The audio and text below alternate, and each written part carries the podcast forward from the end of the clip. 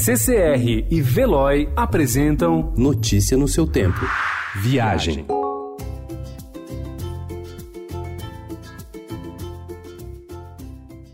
Mal acaba a folga de fim de ano e já corremos atrás do calendário do ano, que começa para saber quantos e que feriados prolongados teremos. A ideia é se planejar para, quem sabe, conhecer finalmente aquele destino cobiçado há tempos, retornar a um local querido ou até emendar com dias de folgas pendentes e férias. Sem contar aqui o Natal, que cai numa sexta, temos pela frente nove feriados prolongados e selecionamos destinos nacionais e internacionais para alguns deles.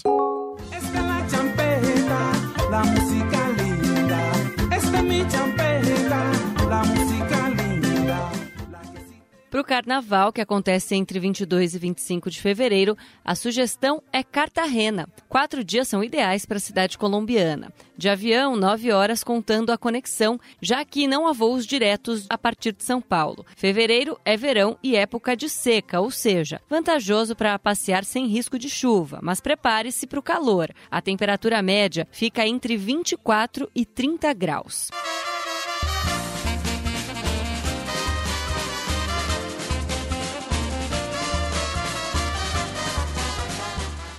Para quem quer curtir a folia, as capitais Rio de Janeiro, Salvador, Belo Horizonte, Recife e São Paulo são ótimas opções. Florianópolis, cidade da magia, mas o mar aqui agita a beleza dessa ilha. Um bom destino para o feriado da Páscoa entre 10 e 12 de abril é Florianópolis, em Santa Catarina. Isso porque a cidade oferece em abril temperaturas ideais para pegar praia, mas sem superlotação da alta temporada entre dezembro e fevereiro. Isso significa também diárias mais em conta em hotéis, hostels e pousadas. Chapada dos Guimarães,